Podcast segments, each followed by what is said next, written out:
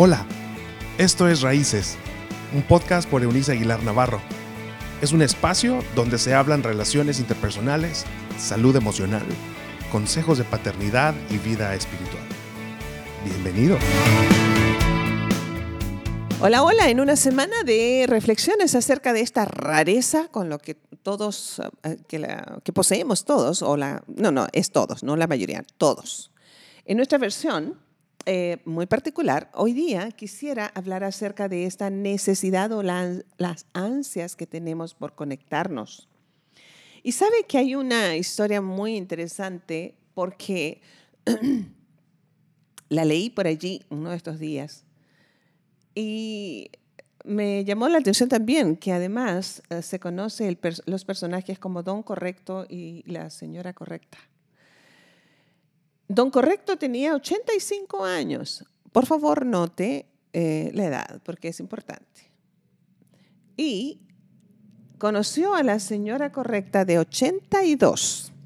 Así que yo les decía hoy día a mis chicos, mis productores, que tengo esperanza, ¿cierto? Y se casaron y fueron muy felices por lo que les haya restado de vida. Mire, cuando nosotros nos eh, entramos en una relación romántica y más tarde de matrimonio, en caso de que así lo decidamos, hacemos promesas como te amaré toda la vida o serás el gran amor de mi vida o siempre te amaré. ¿Cuánto es siempre? ¿Cuánto es toda la vida? ¿Cuánto es el tiempo que estamos prometiendo? Lo cierto es que toda la vida puede ser un minuto. Toda la vida puede ser cinco años. Toda la vida pueden ser 32 años. O toda la vida pueden ser 60 años o más. ¿Qué está- ¿De qué nos está hablando esto de las promesas? Me, gus- me gustó la historia de Don Correcto porque a esa edad cualquiera se rendiría respecto a las relaciones interpersonales. Eh, digo, eh, con, sus, con sus muchas ah, excepciones, pero eh, esos son excepciones. La regla es que una persona de 85 años se queda sentado en alguna parte. En el mejor de los casos sale a caminar con, o se sienta en las plazas cuando se puede, cuando se podía, eh, con sus amigos o amigas, pero no entra en un nuevo matrimonio a esa, a esa edad. Pero don Correcto y doña Correcta, de 85 y 82 años respectivamente, nos anuncian que hay una urgencia en nuestro corazón, una necesidad, una ansia por unirse y conectarse con otros seres humanos, ah, humanos, este, por amar, por ser amado. Eso, esos, esos ingredientes son un- uno de los deseos más ardientes del alma. Una persona que vive aislada sin conectarse, de verdad está dentro de los que son realmente raros, porque Dios nos creó para conectarnos. Y por muy frustrantes que seamos las personas, es difícil encontrarnos un buen sustituto. Así de sencillo. Todos somos así de raros. Frustramos a más de alguien. ¿Quién le frustra mucho usted? Piénselo en este momento. ¿Quién le frustra? Dice, híjole, en serio, esta persona me frustra porque no se supera. Esta persona me frustra por su lenguaje soez. Esta persona me frustra porque habla demasiado correcto. Esta persona me frustra por la clase, sí, la clase de música que elige. O me frustra por su pensamiento político. O me frustra porque es muy religioso. O me frustra porque es ateo. ¿Qué sé yo? ¿Quién, quién le frustra a usted? ¿Qué le frustra? Lo cierto es que pese a que nos frustramos mutuamente, nos necesitamos porque fuimos creados con una ansia divina de conectarnos con otro ser humano. Así las cosas, ¿qué tan raros podemos ser como para no buscar una oportunidad de conectarnos? Y aquí la cosa es que cuando buscamos deliberadamente una persona o más para entrar en, en comunión con ellos, debemos, es más, fíjense bien, cada vez que nosotros elegimos una pareja romántica, cada vez que elegimos un amigo o un grupo de amigos. Ahora, muy, muy, muy actualmente, muy en boga esto de, de unirnos a un chat determinado a través de redes sociales, qué sé yo. En realidad reflejamos nuestro propio corazón. ¿Qué tipo de personas tú eliges para conectarte? ¿Qué tan raros son? ¿Compartes rarezas con ellos y por eso los eliges? Sí saben que hay un grupo de dragones anónimos. Yo los considero personas sumamente valientes. ¿Qué me dice de los alcohólicos anónimos? Que son personas que de verdad son grandes porque reconocen su rareza y tratan de superarla juntos. Me encanta a mí, por ejemplo, los raros de mi comunidad de fe. Usted no puede a lo mejor comprender el monto de amor que mi comunidad de fe me inspira. Para nada hay uno solo de nosotros que sea perfecto, porque entonces pues, no existiría Antioquía como tal, porque así se llama mi comunidad de fe, sino que somos un grupo de raros que hemos descubierto en el Cristo la razón, motor, motivo de nuestra existencia. No como un mito religioso, sino como una práctica de acciones piadosas en beneficio de nuestra generación. Y esa tal vez es la rareza que nos une, que nos atrae, que nos hace cercanos. Así que tenemos que reconocer hoy que hay una necesidad de conectarnos, que todos tenemos em, una, en un mundo donde eh, prevalece la guerra, el ataque, la violencia.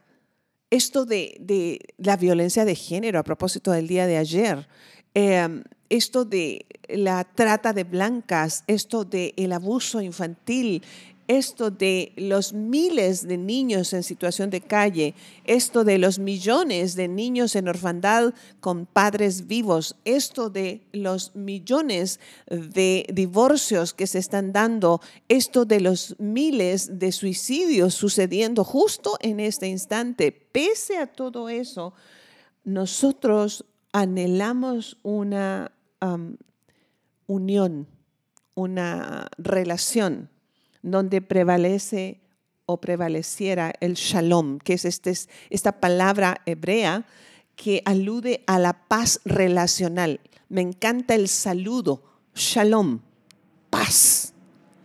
mi persona te trae paz. Tu persona me provee paz cuando nos juntamos pese a nuestras rarezas. Sabe, en un mundo donde prevaleciera el shalom, todos los matrimonios serían saludables y todos los niños estarían seguros. Los que tienen demasiado les darían a los que tienen poco y los niños israelíes jugarían con los niños palestinos en la franja de Gaza. Sus padres se construirían casas unos para los otros y muchos beneficios relacionales más. La esperanza, amigos míos, es que algún día así será. Mientras tanto, reconozcamos nuestra necesidad de tener comunidad con otros seres humanos, pese a nuestras rarezas, y esta comunión y comunidad debe estar basada en el Dios que nos hizo justamente con esa necesidad. Ah, nos da a nuestro espíritu alimento, aire, el agua lo que es, son estos elementos a nuestro cuerpo, es Dios a nuestra alma y a nuestro espíritu. Dios no tiene que ver con una suma entonces de formas religiosas, cualquiera que ésta sea, sino con esta búsqueda de tener una relación con ese, esa persona todopoderosa, que si es capaz de sostener el universo, podrá ayudarme a sostener esa relación que, yo considero tan rara que podrá ayudarme a superar mis propias, o, y aceptar en primer lugar, y luego superar mis propias rarezas. El Dios que me dará la sabiduría para poder sobrellevar a los demás en sus propias rarezas. El Dios que me habilitará para vivir un shalom, paz relacional con las peores versiones de seres humanos con los que me puedo encontrar. Me encanta la historia eh, de el señor Cruz, un personaje por allá por los cincuenta y tantos, sesentas, que fue el líder de una de las tantas bandas de maleantes en la ciudad de New York, de origen puertorriqueño. Em, este muchacho vivió en una familia disfuncional, tan disfuncional como la de José, el de la historia bíblica, en donde se practicaba la brujería y los niños se criaron en soledad pese a sus padres vivos. Fue un maleante de la peor calaña. Su rareza se evidenciaba en todos sus actos. Nicky era un paria de la, de la sociedad.